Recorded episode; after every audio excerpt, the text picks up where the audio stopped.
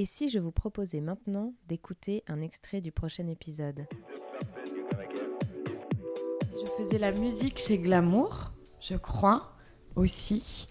J'ai dû rester 5 ans. Et puis, euh, non, ce qui m'a fait plaisir, c'est que moi, j'ai passé des années à parler des, des coachs.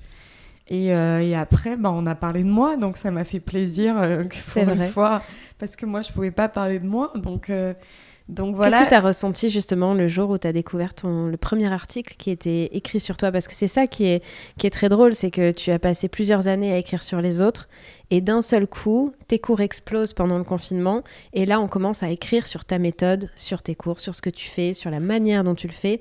Euh, quelle a été, qu'est-ce que tu as ressenti? Quelle a été, euh, ça, ça- ça doit être tout drôle, non? Bah, ça m'a fait plaisir. Ouais. Et, euh,